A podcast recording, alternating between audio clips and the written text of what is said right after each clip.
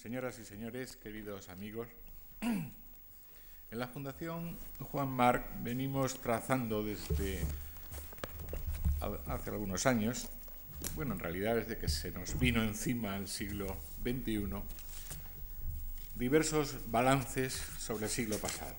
Generalmente los hemos hecho hasta ahora en materias artísticas. Por ejemplo, el profesor Fernández Silva analizó el pensamiento arquitectónico del siglo XX, o el compositor Tomás Marco desmenuzó el pensamiento musical del, siglo pasado, entre otros. Seguimos hoy en esta línea, pero adentrándonos en otros terrenos, a medio camino entre la reflexión teórica, que es el objeto principal del, curso, de este y de los anteriores que he citado y de algunos que no he citado, y eh, la inevitable praxis que se deriva de ella, bien sea por eh, connivencia o, bien por contraste, si me admiten estos términos. Se trataría de trazar en esta ocasión un balance moral del siglo XX, pero desde un punto de vista muy concreto, muy, muy específico, la ética de la responsabilidad, un término, como ahora mismo nos va a explicar el profesor Diego Gracia, un término moderno, eh, el que él además encuentra pues, más adecuado para analizar la evolución del pensamiento ético del siglo XX. No hace falta, creo yo, ser muy perspicaz Basta ojear los periódicos, ver la televisión o simplemente pasear por nuestras calles para darse cuenta que este es un asunto vivo, quizá preocupante, si queremos, un tema palpitante de nuestro tiempo. Eso lo hemos pedido eh, que nos lo explique al que creemos que es uno de los eh, mejores conocedores, más cualificados conocedores de este de este asunto, el profesor Diego Gracia, que es madrileño de 1941, se doctoró en la Complutense de Madrid con una tesis dirigida por don Pedro Lain Entralgo, cursó luego estudios de posgrado en, Heidelberg y de bioética en diversos centros de, de los Estados Unidos de Norteamérica con diversas becas.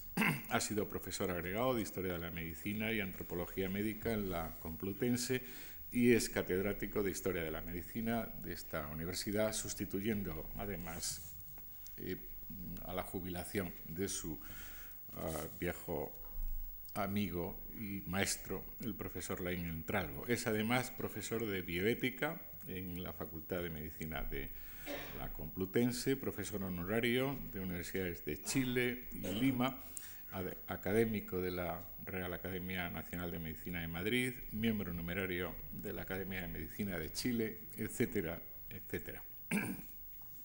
Entre sus obras eh, fundamentales cabe destacar Voluntad de Verdad para leer a Zubiri, un libro de 1986, Fundamentos de Bioética, un libro de 1989, primum non nocere, eh, Madrid, Real Academia Nacional de Medicina, fue, si no recuerdo mal, su discurso de ingreso en 1990, Procedimientos de Decisión en Ética Clínica, Madrid, 1991, Ética y Vida, Estudios de Bioética, cuatro volúmenes, 1998, Como Arqueros al Blanco, Madrid, Trascastela, 2003, entre otras muchísima eh, literatura que el profesor Diego Gracia ha producido y que les, eh, les ahorro su contenido.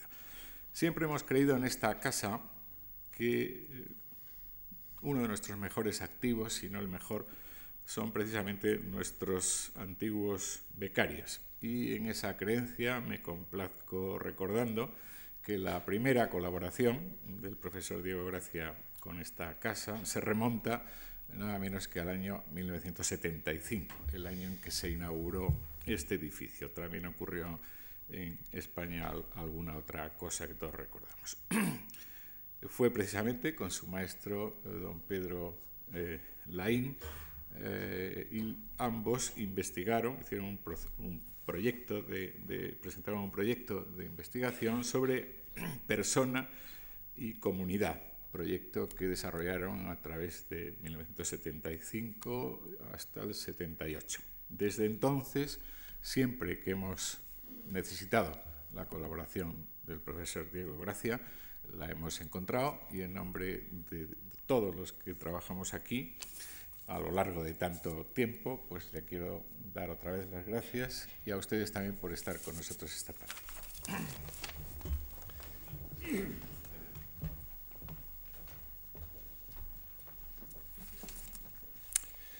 Muchísimas gracias por estas cariñosas palabras.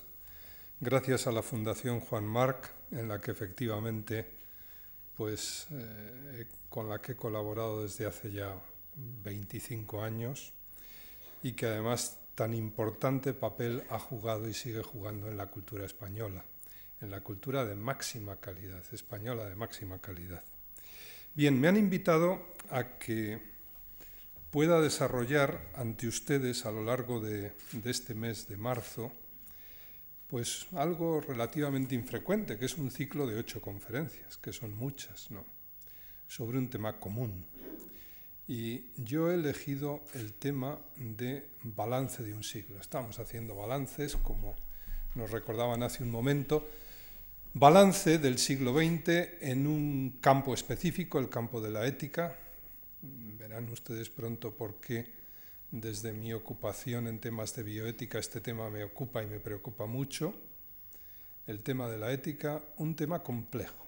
Es decir, eh, el siglo XX ha sido un siglo tan rico y tan proteiforme que lo que es difícil es encontrar un hilo rojo, un hilo común que permita ordenar las muchas cosas que en cualquier disciplina y concretamente en filosofía o en ética más concretamente han sucedido a lo largo del siglo. ¿no? Hay muchas teorías éticas, hay mucho pensamiento ético y no es fácil encontrar un sistema que permita articular todo eso de modo orgánico. Eso es lo que yo, yo voy a hacer una apuesta. Y es que se puede analizar orgánicamente y por tanto unificar casi toda la ética escrita en el siglo XX. Entre otras cosas, porque esto tiene que ser así. Yo decía hace un momento a los, a los profesores de filosofía con, el, con, los que he tenido un seminario a las seis, que cuando uno analiza una historia de la filosofía, estudia la filosofía del siglo XVII, bueno, pues habrá dos grandes ramas, ¿no?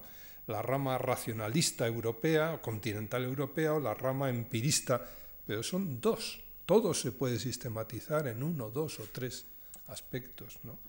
Eh, eh, yo creo que el siglo XX también nos parece tan proteiforme, tan complejo, porque indudablemente la producción escrita, la producción intelectual en todos los sentidos de la vida, también en el ético, pues es enorme. ¿no? Eh, uno, los que se dedican a la ciencia de la ciencia y a la, a la bibliometría han demostrado claramente que todavía están vivos el 90% de los científicos que ha habido en el mundo, en toda la historia de la humanidad.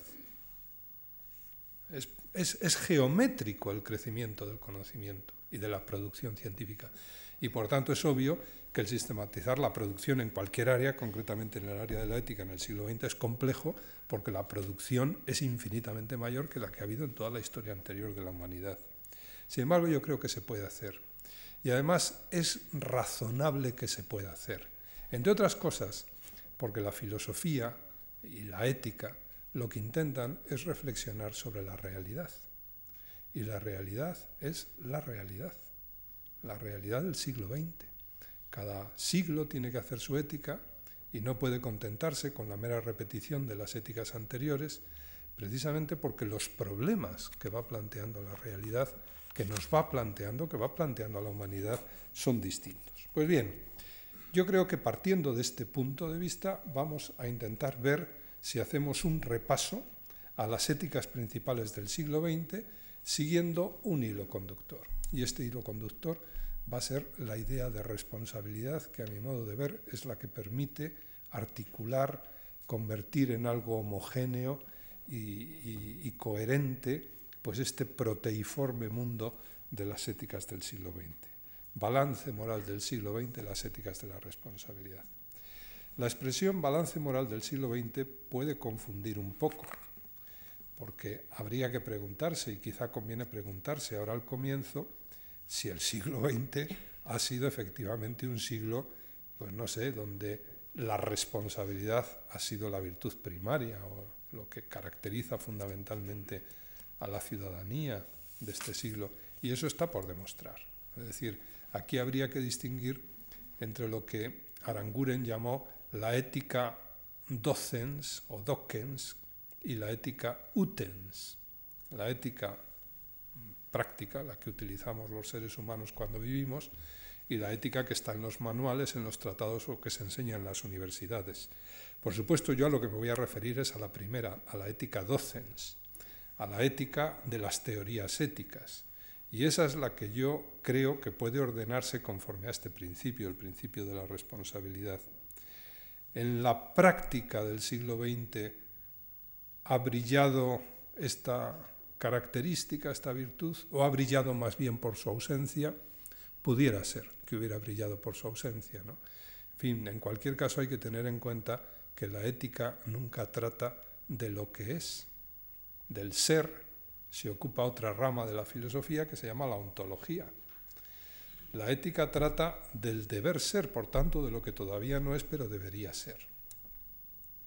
Y en ese sentido habría que decir que a lo mejor la responsabilidad es el gran tema del siglo XX, de la ética docens del siglo XX, porque ha brillado por su ausencia en la vida real, porque es aquella característica o virtud que probablemente más se necesita en este momento. Bien, ¿por qué las éticas del siglo XX creo yo que han tenido que ser éticas de la responsabilidad? ¿Y qué significa que han sido éticas de la responsabilidad? Vamos a ver si damos una idea inicial de qué puede significar aquí el término responsabilidad. Ahora voy a analizar la historia del término responsabilidad, pero en cualquier caso,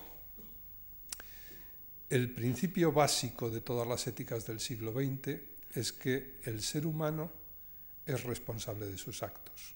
Quiero decir que cada uno tiene que determinar sus deberes. Los deberes no van a venir marcados exclusivamente por normas establecidas por los demás, sino que es cada uno en cada situación el que va a tener que ser responsable de la decisión que tome. Por tanto, la responsabilidad, esto viene, esto se ha generado, habría que decir, todas las éticas son así, pues no han sido así todas las éticas. Las éticas han sido a lo largo de su historia básicamente éticas heterónomas, éticas en las cuales se considera que el deber viene marcado desde fuera y que uno lo que tiene que hacer es cumplir con el deber pero él no es responsable de la norma. Lo que es responsable es de la acción, no de la norma. Por tanto, si la acción es contraria a la norma, entonces será responsable y tendrá las consecuencias morales o las consecuencias eh, jurídicas, civiles o penales que correspondan. Bueno, las éticas del siglo XX no son así.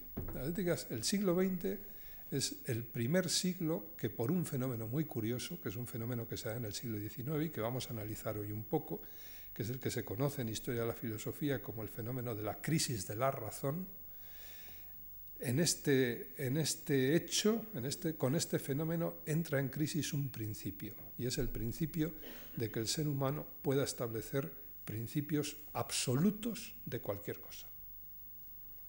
Por ejemplo, pues si uno lee el, epílogo de la crítica de la razón práctica de Kant, Kant dice en las últimas páginas de la crítica de la razón práctica que lo que él ha querido hacer en ética es lo mismo que Newton hizo en, en física, en ciencia, encontrar un principio, a ser posible sencillo, que permitiera explicar todo el funcionamiento del cosmos, la llamada mecánica celeste y la mecánica terrestre.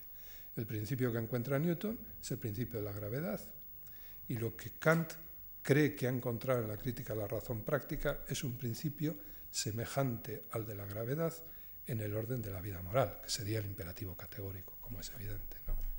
Y dice Kant, lo dice al final, dice, en fin, eso que ha hecho la física en la época de Newton, dice, ley que nadie podrá negar se podrá ampliar en el futuro, pero no se podrá negar.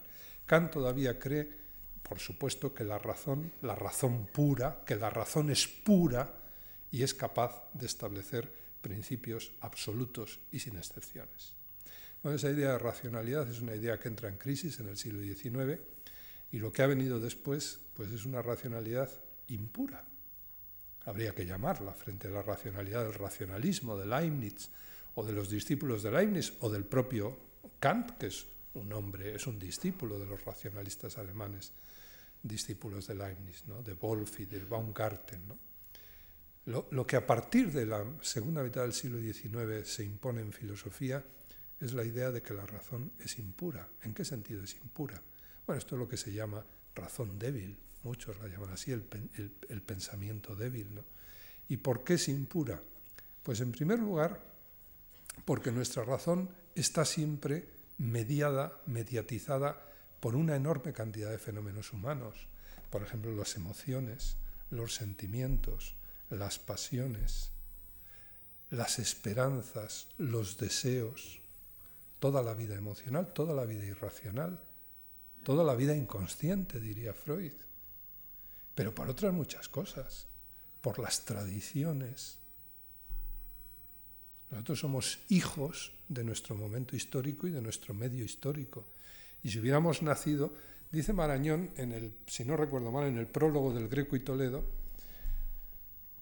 ¿qué hubiera sido del Greco si en vez de llegar a Toledo hubiera permanecido en Grecia? Y dice, ¿y qué hubiera sido de Santa Teresa si en vez de haber nacido en Ávila en el siglo XVI hubiera nacido en el siglo XVIII? ¿Hubiera sido Santa Teresa? Todos somos hijos de nuestro medio, de nuestro contexto, etc. ¿no? Por tanto, la razón es impura. Y entonces empieza a hablarse de una cosa que ahora pues, hace furor en los kioscos, de la razón emocional, el libro de Goleman, o de la razón vital, Ortega, o de la razón histórica, o de la inteligencia sentiente, Zubiri, o tantas cosas más nuestro concepto de racionalidad ya no es el mismo que el del siglo XVII, ni incluso que el de la época de Canto Hegel. Tenemos un concepto de la racionalidad mucho más humilde, habría que decir. Y este concepto de racionalidad influye en ética. ¿Por qué influye? Pues porque la determinación de nuestros deberes morales se puede ver de varias maneras. Una es considerar que hay unos principios absolutos y que la obligación del ser humano es simplemente aplicar esos principios absolutos, actuar conforme a ellos. Otra posibilidad, que es precisamente la que ha surgido y ha ido ganando fuerza a partir de mediados del siglo XIX, como veremos dentro de un rato, es que cada uno tiene que determinar sus deberes teniendo en cuenta principios, obviamente, pero no solo teniendo en cuenta principios, sino también contextos. Por tanto, eso de la razón histórica, de la razón vital, el contexto será fundamental también en la, en la toma de decisiones morales. Las creencias, los valores. Las creencias y los valores son razón pura. ¿Alguien puede dar razón pura de sus creencias?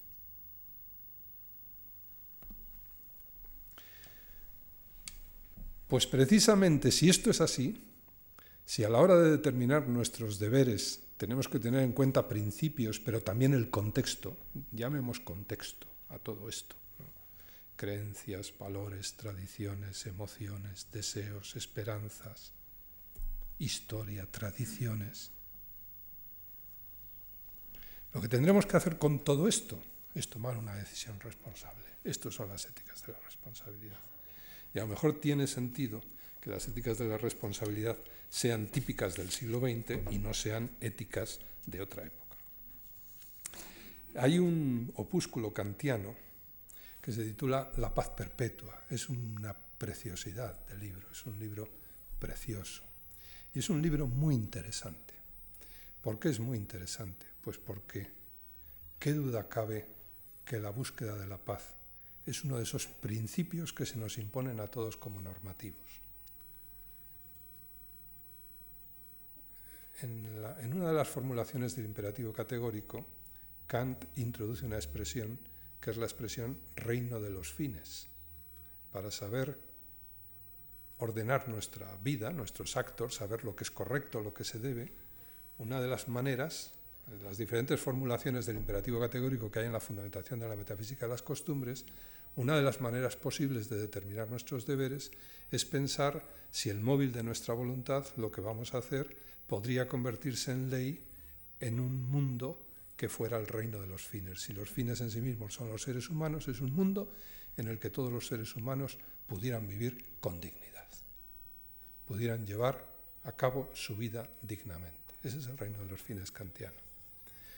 Y dice Kant, en ese reino de los fines podría convertirse en ley la guerra.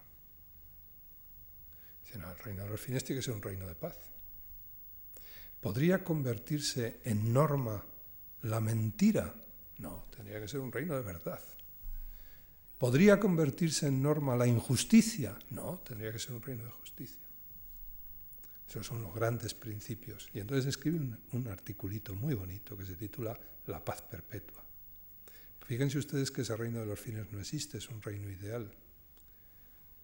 Pero a todos nos obliga, de tal manera que todos tenemos la obligación de hacer que ese reino que no existe se convierta en el reino real lo antes posible.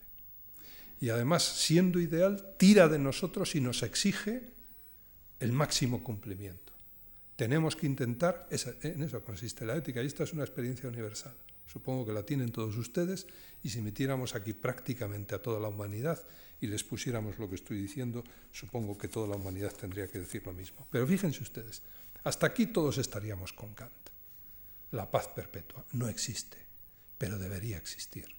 Y además es una obligación moral hacer que este reino, que no es el reino de los fines todavía, se iguale o se identifique con el reino de los fines en el menor tiempo posible. Esa es una obligación moral que tenemos todos los seres humanos. Señor Manuel Kant, chapó. Realmente usted sabe lo que dice. Pero en ese, en ese opúsculo hay una frase tremenda que demuestra la distancia en que nos encontramos hoy respecto de Kant. A pesar de que hasta aquí supongo que todos hemos ido junto con él tranquilamente y nos hemos encontrado muy a gusto. Kant repite una frase, que es una frase romana del tiempo de Julio César, que la cita Cicerón, que es la frase que habrán oído ustedes muchas veces, fiat justicia pereat mundus.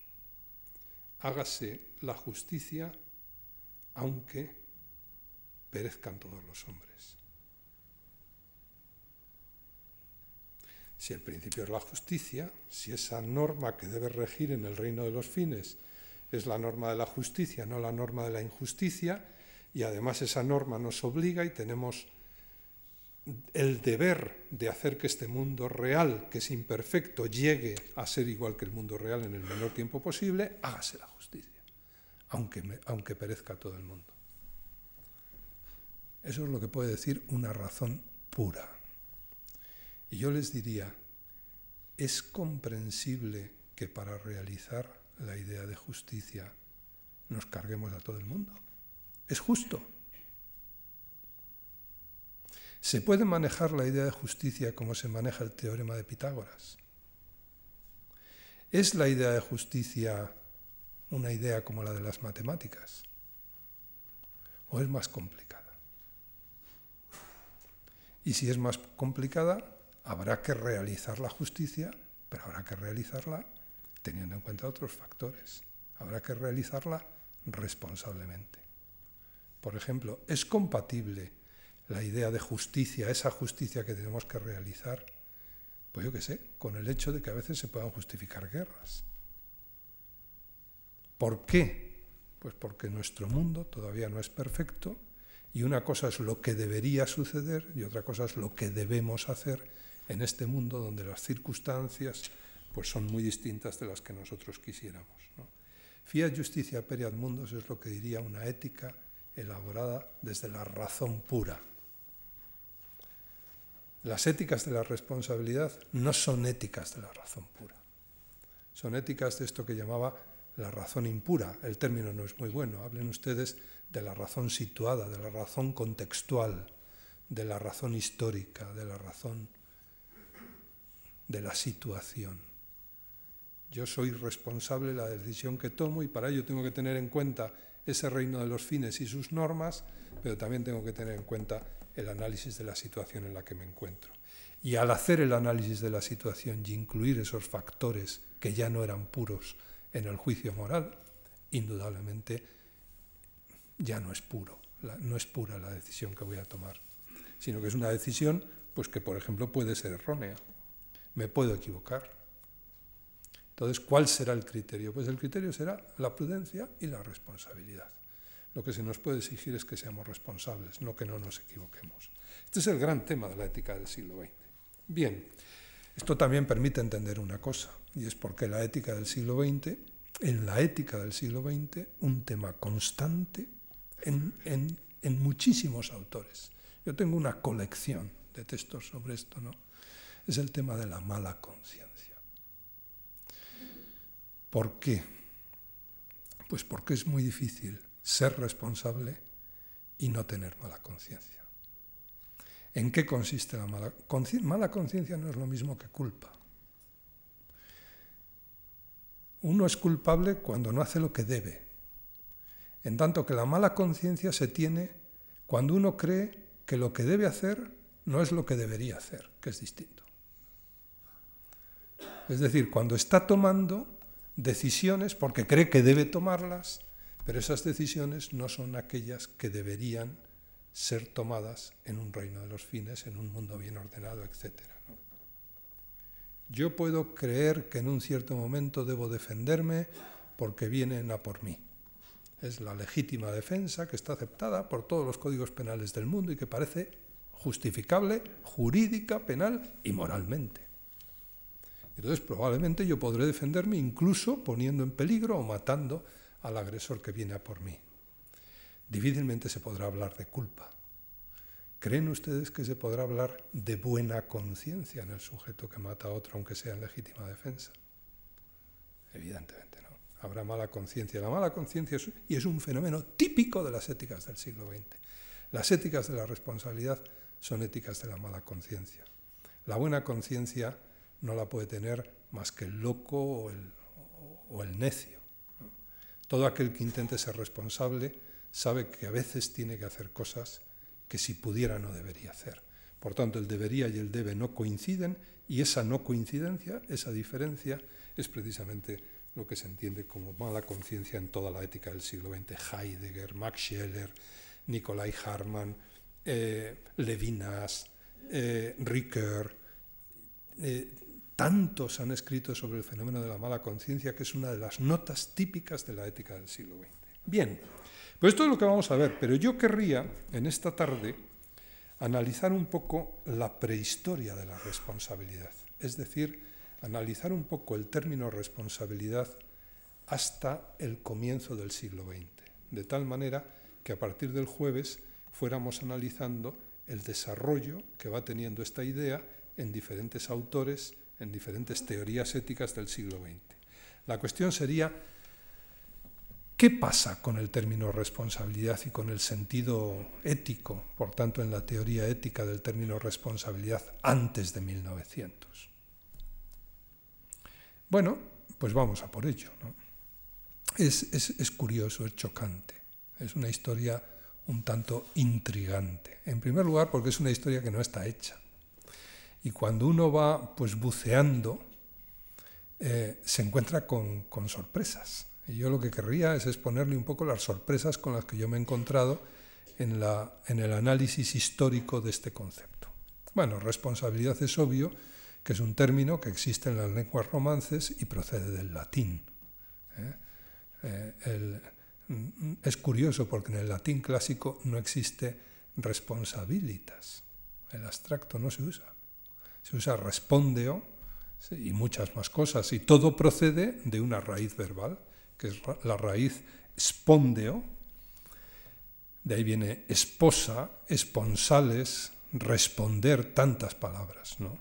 Y spondeo es un verbo que en latín tiene el sentido de compromiso. Spondeo es comprometerse. De hecho, era un compromiso público y solemne. ¿eh? De ahí viene compromiso, despondeo. Comprometerse.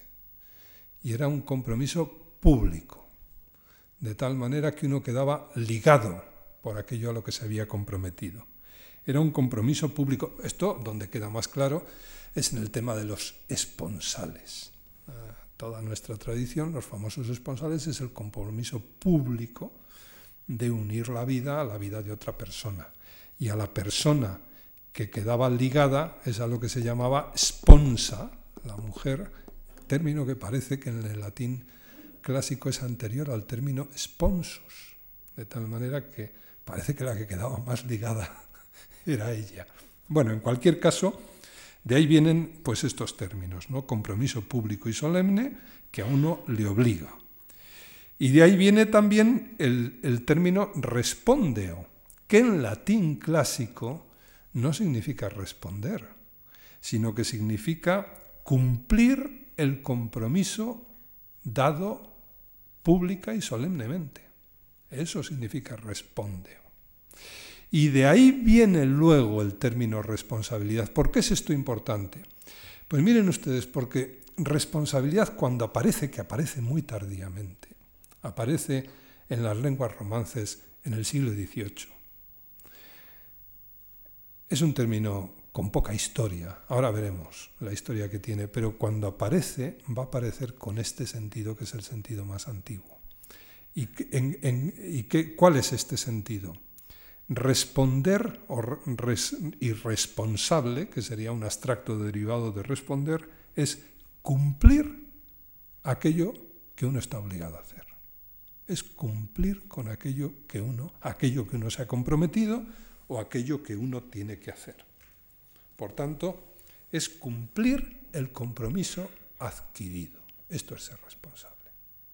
Este es el sentido que tiene el término responsabilidad cuando surge en el siglo XVII y en el siglo XVIII. Y surge en contextos claramente jurídicos. Por tanto, yo soy responsable de los daños ocasionados por una acción contraria a la ley, por ejemplo. Este es el sentido primario del término. Eh, cuando en derecho todavía hoy se habla de responsabilidad civil o de responsabilidad penal o de responsabilidad administrativa, el sentido que tiene el término es este. Es decir, uno tiene que compensar civilmente por los daños ocasionados o eh, eh, sufrir en sus carnes las consecuencias de los daños penales eh, acaecidos. En español, en castellano, la primera mención del término es del año 1745, es un término muy moderno. Eh, aparece en una relación del conde de Superunda, había sido un gobernador del Perú, y entonces él hace pues, un, un relato de, sus, de, su estancia en el Perú y de cómo ha gobernado en el virreinato del Perú. Y allí dice, dice, la recopilación de Indias, que es una recopilación de leyes, como es obvio, ¿no? Dice, está llena de leyes que tratan del modo con que estos ministros, los, gobernantes de, del virreinato del Perú, con que estos ministros deben cumplir sus encargos y todos los títulos del libro octavo contienen las reglas que han de observar y la responsabilidad, aquí aparece por primera vez el término responsabilidad en castellano, que sepamos. Esto está en los, en los archivos, en fin, increíbles que tiene en este momento la Real Academia Española en un intento por hacer el diccionario histórico español, ¿no? Esta es la primera cita, ¿no? Y dice, por tanto, el libro octavo de la recopilación de Indias contiene las reglas que han de observar los, los gobernantes, los ministros, que llama, y la responsabilidad en que están constituidos por cualquier omisión. La responsabilidad son las consecuencias que tendrá el que omitan alguna de las normas establecidas en el título octavo de la recopilación de Indias. ¿Eh? Por tanto, la responsabilidad en que están constituidos por cualquier omisión, malversación u otro delito de los que pueden cometer, eh, que, pueden cometer en esta especie de manejo, en el manejo de su, de su misión como ministros de la corona española. Bueno, y hay otros textos, todos los textos que aparecen durante el siglo XVIII y durante el siglo XIX tienen este sentido, ¿no? que es el sentido de mm, cuentas que hay que dar cuando uno no ha cumplido con la norma que debería haber cumplido. ¿no? La primera vez que aparece el término responsabilidad en el diccionario de la Real Academia de la Lengua es en la edición de 1803, a comienzos del siglo XIX. Y lo que dice el diccionario pues es también el, sentido, la significación que da el diccionario al término responsabilidad es estrictamente jurídica. Aquí no hay responsabilidad moral de ningún tipo, sino que es cumplir las penas en caso de que no hayas cumplido con la norma vigente, la que está en la recopilación de Indias o donde sea. Dice el diccionario de 1803, responsabilidad, la obligación de reparar o satisfacer por sí o por otro cualquier pérdida o daño. Responsable, el que está obligado a responder o satisfacer por algún, por algún cargo. ¿eh?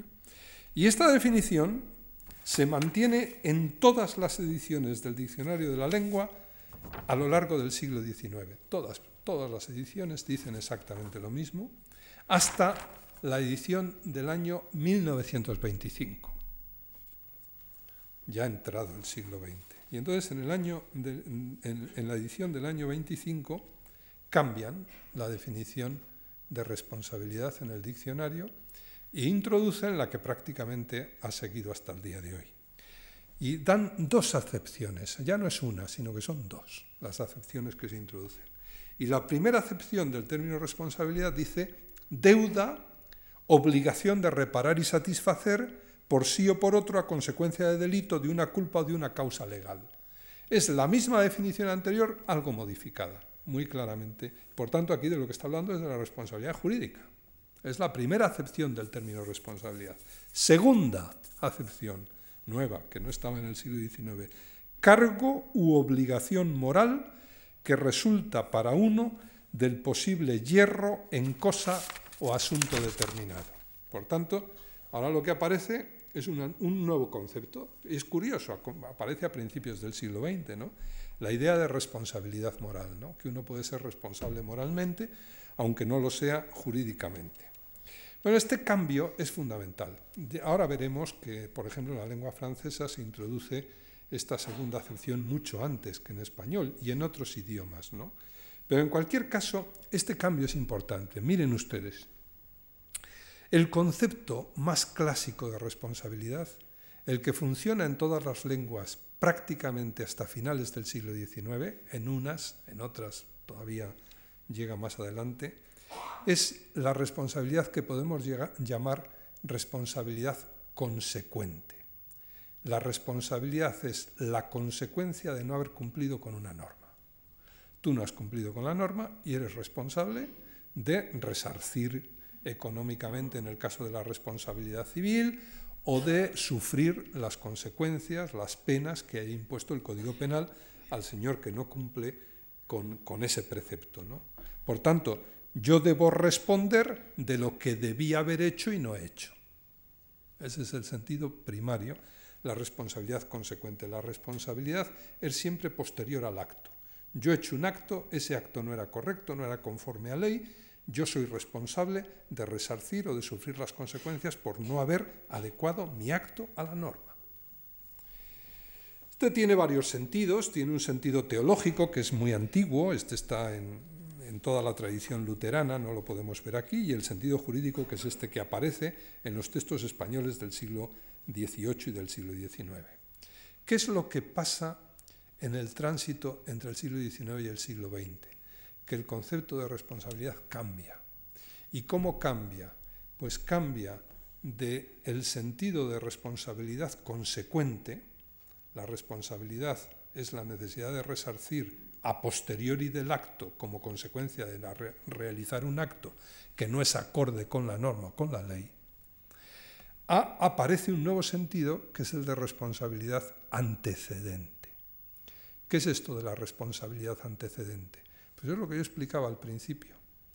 Y es que en, en el siglo XX se va elaborando la teoría de que no hay normas absolutas y uno solo es responsable de cumplirlas o de no haberlas cumplido, sino que la responsabilidad está en la propia elaboración de la norma, en la propia elaboración de lo que yo debo hacer.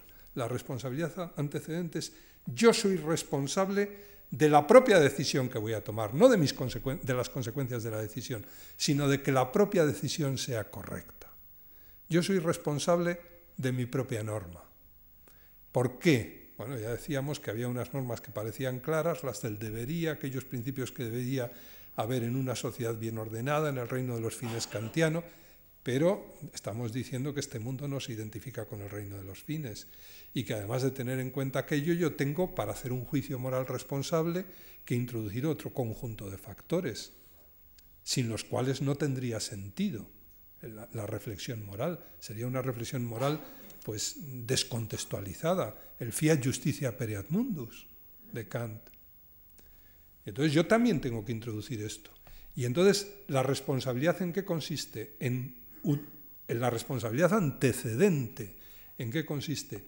En manejando todos estos factores, tomar una decisión lo más adecuada posible. Claro, ya no se puede llamar correcta. Habrá que ver si es correcta o incorrecta. Pero al menos lo que se nos tiene que exigir, lo que tenemos que exigirnos a nosotros mismos es que la decisión sea responsable. La responsabilidad antecedente, que lógicamente va a ser siempre responsabilidad moral. La responsabilidad consecuente es básicamente responsabilidad jurídica. La responsabilidad antecedente es básicamente responsabilidad moral. ¿Por qué las éticas del siglo XX son éticas de la responsabilidad? Pues porque el término responsabilidad en toda su historia, hasta finales del siglo XIX, tiene sentido básicamente jurídico, más que moral. Porque es responsabilidad consecuente. Y entonces lo que hay es que pagar por lo que has hecho mal. Eso significa responsabilidad hasta finales del siglo XIX. ¿Por qué las éticas del siglo XX van a ser éticas de la responsabilidad? Porque cambia el contenido semántico del término responsabilidad. Y de pasar pasa de ser una responsabilidad consecuente a ser una responsabilidad antecedente. Yo soy responsable de las decisiones que tomo. Yo acabo diciendo y decidiendo cuáles son mis deberes. Y eso lo tengo que hacer responsablemente. Eso es ética. Bien, esto pasa en español. Esta es la evolución del término en español. Pero esto pasa en otros idiomas. Yo, por ejemplo, he estado mirando lo que ha sucedido en la lengua francesa. En la lengua francesa Claro, las fechas no coinciden con, las españolas, por ejemplo, en el diccionario de la Academia Francesa, que es un diccionario que se publica desde el año 1694, pues el término responsabilidad aparece un poquito antes que en el diccionario español, cinco años antes concretamente, en el año 1798. ¿Y cómo aparece? Pues vamos a verlo. Si leemos la definición de responsabilidad que da el diccionario francés del año 1798, dice responsabilité, obligación legal de répondre de ses actions, la, la obligación legal de responder de sus acciones, d'être garant de quelque chose, de ser garante de, de alguna cosa o de cualquier cosa. Y esta es la única definición que se da, porque no hay otra a la altura del año 1798. El año 1835 hay otra edición del diccionario de la Academia Francesa. Y en esta edición ya se añade, se quita una palabra y se añade o se añaden otras. En vez de decir obligación legal de, de répondre, dice obligación de répondre, quitan el legal. Obligación de responder de sus acciones o de, o de las de otros y de ser garante de alguna cosa. Y entonces, entre los tipos de responsabilidad, introducen una expresión que dice responsabilité morale. Se introduce la expresión responsabilidad moral. Bien entendido que aquí responsabilidad moral no significa lo que yo llamaba antes responsabilidad antecedente. Yo, yo, siento que esto sea tan complicado, pero es que es así, o yo creo que es así.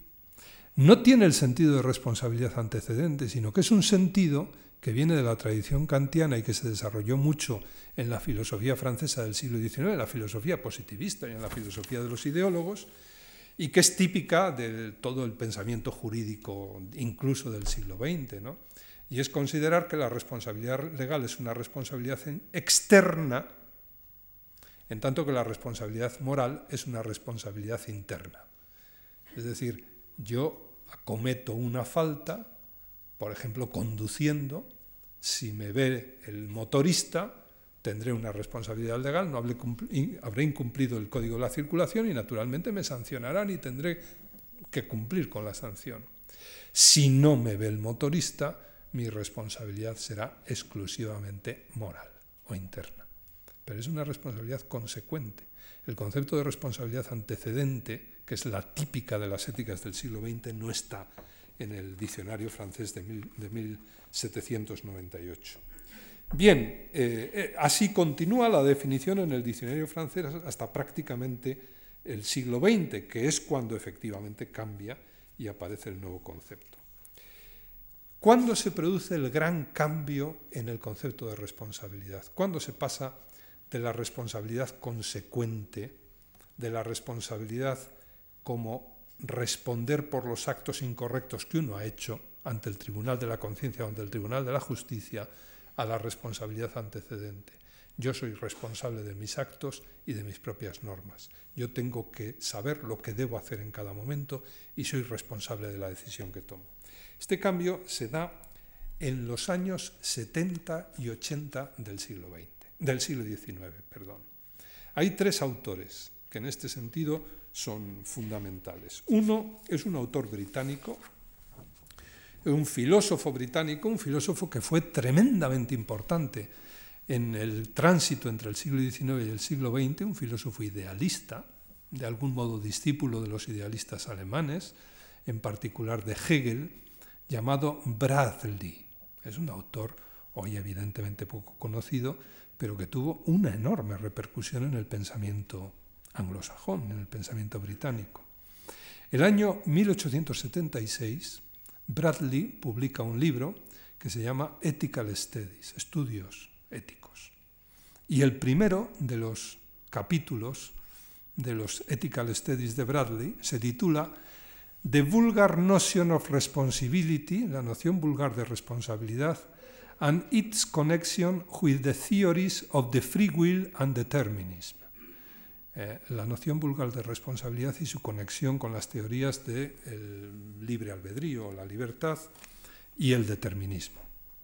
Lo que Bradley hace en ese artículo es analizar lo que él llama las teorías vulgares de la responsabilidad. Y las teorías vulgares son aquellas que se mueven entre el free will, la libertad pura, la libertad de la voluntad, como se decía entonces, y el determinismo. Y dice, estos dos tipos de teorías no resisten un análisis detallado y él propone una nueva teoría de la responsabilidad. ¿Cómo la propone? Pues desde su metafísica. Él es un idealista y en tanto que idealista piensa que nuestros sentidos nos ponen en contacto con una realidad disgregada. Hay muchas cosas, las cosas son heterogéneas, es imposible encontrar una unidad de todo esto. ¿Qué es lo que da la unidad? La unidad la, da la idea. La disgregación de los sentidos queda compensada por la unidad de la idea. Esto es idealismo, claro. Y esa unidad de la idea es la que nos permite entender las cosas, ponerlas en el contexto organizarlas todas y poder encontrar un sentido a todo. Y este, esta idea de ver el todo en cada cosa es lo que le permite a Bradley establecer una expresión que luego se ha utilizado mucho en el siglo XX, que es una expresión espléndida, ¿no? que es lo que llama Bradley el universal concreto. Todo se puede acabar concretando en cada cosa. Claro, esto no es tan extraño a la altura de Bradley, ¿no? Por ejemplo, una idea parecida está en Kierkegaard, que es un poco anterior a este pensador, ¿no? Bien, esta es un poco la metafísica de Bradley. Es una metafísica muy interesante. ¿Por qué? Pues porque Ahora, al elaborar la ética desde esta metafísica, Bradley va a tener que decir que la decisión moral consiste siempre en la toma de decisiones en el universal concreto, teniendo en cuenta el universal y la concreción del universal en cada situación histórica, en cada situación concreta. Y esa es, esa es la responsabilidad. Fíjense que así expuesto, tan brevemente expuesto el sistema ético de Bradley, es evidente que en Bradley hemos pasado de la responsabilidad consecuente a la responsabilidad antecedente. Es el primer autor en el que yo he encontrado esta idea. El año es el año 1876. Hay otro autor que se suele citar como un preludio de lo que la ética de la responsabilidad ha significado en el siglo XX. Este autor es francés, es Lucien Lévy-Brill, filósofo, antropólogo, uno de los grandes estudiosos de la mentalidad de los pueblos primitivos, el creador de esa expresión que ha tenido tanto éxito y que además ha sido tan criticada de la mentalidad prelógica de muchos pueblos primitivos. Pues bien, Lévy-Brill hizo una tesis de doctorado en humanidades, por tanto es un libro muy juvenil, el año 1884, titulado L'idée de responsabilité, la idea de responsabilidad. Es uno de los primeros libros que existe con este tema como tema monográfico en toda la literatura mundial. Eh, el libro de Levi es bastante decepcionante, es muchísimo menos interesante, por ejemplo, que el artículo de Bradley. ¿Por qué? Pues porque Levi que es un discípulo de Durkheim y por tanto de Comte, y que es un hombre pues muy lastrado por el positivismo, cuyo objetivo básico, como también lo fue el de Comte, fue intentar llevar a las llamadas ciencias del espíritu, ciencias morales y políticas en el mundo francés, el rigor de las ciencias de la naturaleza, por tanto, positivizar la cultura. Lo que él quiere es positivizar la moral. ¿Y cómo va a positivizar la moral? Simplemente distinguiendo unas costumbres que sí son, están positivizadas, que son las jurídicas. El derecho es un derecho positivo y se llama así. Intentar hacer lo mismo con la moral. Y entonces esto a qué le conduce? Pues a decir que hay dos tipos de responsabilidad. Está la responsabilidad externa o jurídica y la responsabilidad interna o moral. Aquí el concepto que sigue imperando en este libro es lo que yo llamaba antes la responsabilidad consecuente. Lo que pasa es que hay dos responsabilidades consecuentes, la interna y la externa. No tiene mayor novedad el libro. Año 1884. Y el año 1887, un pensador alemán publica un texto que a mi modo de ver es capital. Este pensador es Friedrich Nietzsche, Federico Nietzsche, probablemente el hombre con el que se cierra una época y con el que se inicia otra, un hombre tremendamente iconoclasta y que, en fin, es casi un profeta. El año 1887 publica un libro, Genealogía de la Moral, y el año 1888 publica otro que se llama El crepúsculo de los ídolos. En estos dos libros, pues dedica unos párrafos. Él escribe poco y además escribe de modo muy sentencioso y además según fue avanzando en su vida cada vez escribió de un modo más sentencioso, entre otras cosas porque estaba enfermo y no podía fijar la vista, tenía una, un problema, la, diplopia, la imposibilidad de, de concentrar la visión, de tener una visión binocular correcta y no podía escribir mucho. Y entonces al final todos son aforismos y sentencias. Pero en fin, dedica unas cuantas páginas al tema de la responsabilidad en estos dos libros. En fin, vamos a empezar, voy a exponer muy brevemente lo que dicen los dos libros. Uno de ellos, el primero, es El crepúsculo de los ídolos. El crepúsculo de los ídolos es un libro que escribe Nietzsche en contra del que, no en contra, pero en fin, ironizando un término muy utilizado por alguien que fue muy amigo suyo y que luego se convirtió en uno de sus grandes enemigos, que fue Wagner. Y Wagner, como es bien sabido, escribió o compuso una obra, El crepúsculo de los dioses. Entonces, eh, eh, Götterdämmerung es crepúsculo de los dioses y Götzen Demmerun es crepúsculo de los ídolos. Y está. ¿Y qué son ídolos para Nietzsche? Pues lo dice él. Dice que dice ídolos son lo que hasta ahora fue llamado verdad. Él está escribiendo como filósofo y lo que hace es enfrentarse con toda la tradición filosófica anterior. dice, lo que los filósofos hasta ahora han venido manteniendo como verdad es un ídolo de verdad, es una mentira. Y los filósofos son los grandes mentirosos. Nos han hecho pasar por verdades cosas que no son verdades. ¿A qué se está refiriendo? Pues a eso que yo llamaba antes la razón pura. Nietzsche es uno de los primeros autores que se enfrenta totalmente con la idea de razón pura. Dice que la razón pura no es una razón humana, porque la razón humana es una razón humana, histórica, vital, con sentimientos, con pasiones, con deseos, con creencias, con valores. Dice, la razón de la que nos han hablado los filósofos es una razón opuesta a la vida.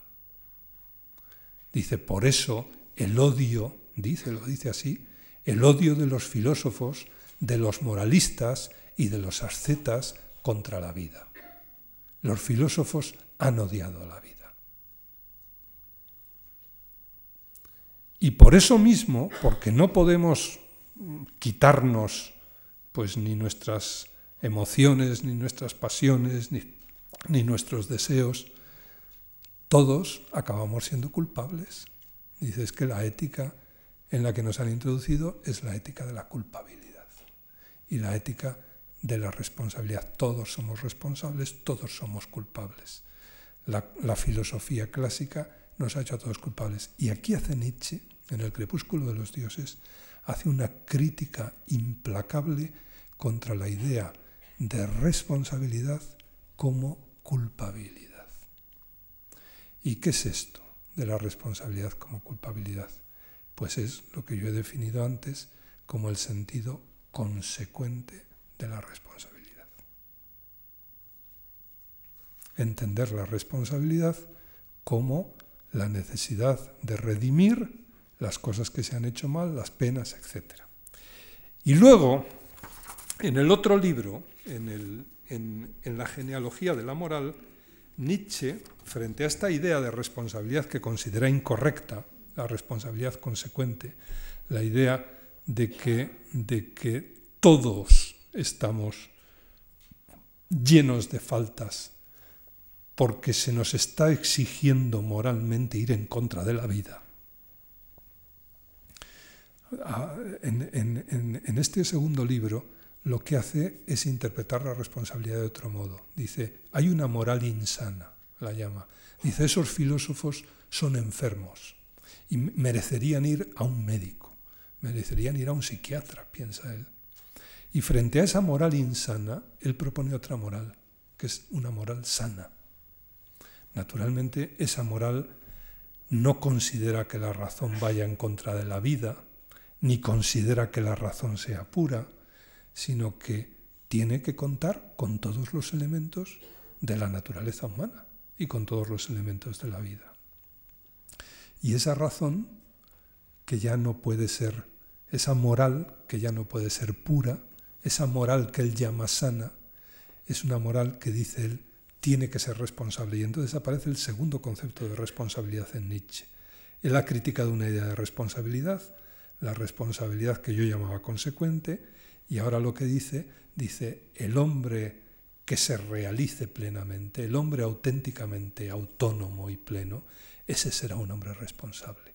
Y aparece el concepto moderno, o, que va a ser típico de la responsabilidad en la ética del siglo XX, que es el concepto que yo llamaba antecedente de responsabilidad. En fin, los textos son fácilmente eh, adquiribles y por tanto los pueden ustedes ver con toda tranquilidad. Él dice, hay una moral sana y una moral insana. Y dice, toda moral sana está regida por el instinto de la vida.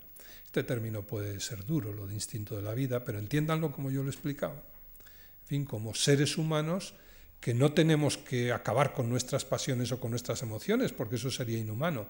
¿Qué tenemos? Que gestionarlas responsablemente, punto. Ese es el sentido de la moral sana de Nietzsche. ¿no?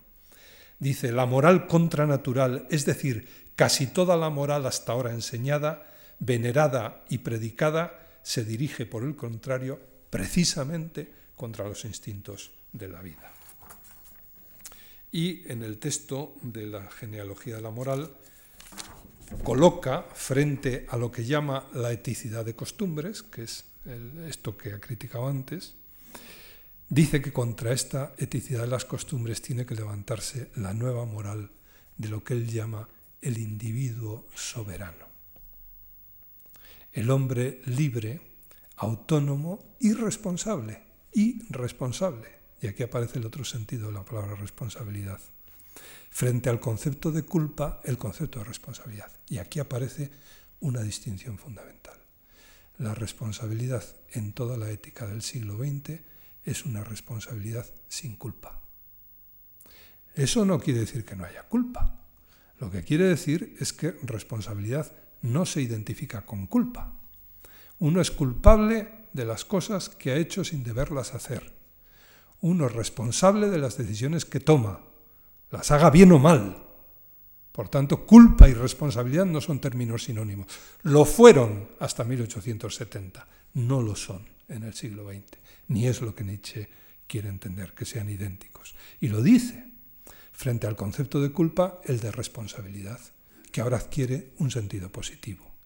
Ya no se identifica, y habla también, y esto va a ser importante para lo que veremos en Weber el próximo día, ya no se identifica con la ética de la intención, sino, en fin, ya lo veremos, esto lo dejo para el próximo día, sino que muy al contrario es un tipo nuevo de ética, la ética de la intención es la ética kantiana, es un tipo nuevo de ética opuesto precisamente a la ética de la pura intención, de la razón pura o de la voluntad pura. El ser humano, dice Nietzsche, es un animal al que le es lícito hacer promesas. Y en el análisis de la promesa estaría el análisis de lo que es la responsabilidad moral del hombre libre y autónomo, que no es culpable, pero que sí tiene que ser responsable. El ser humano, dice Nietzsche, es un animal al que le es lícito hacer promesas, por tanto, dice, disponer anticipadamente de su futuro. Aquí tienen ustedes la responsabilidad antecedente. Es el origen de la responsabilidad propia del hombre verdaderamente autónomo. Así acaba el siglo XIX y entonces lo que veremos a partir de la lección del jueves es la evolución que va teniendo esta nueva idea de responsabilidad, la responsabilidad antecedente en los diferentes pensadores del siglo XX. Muchas gracias.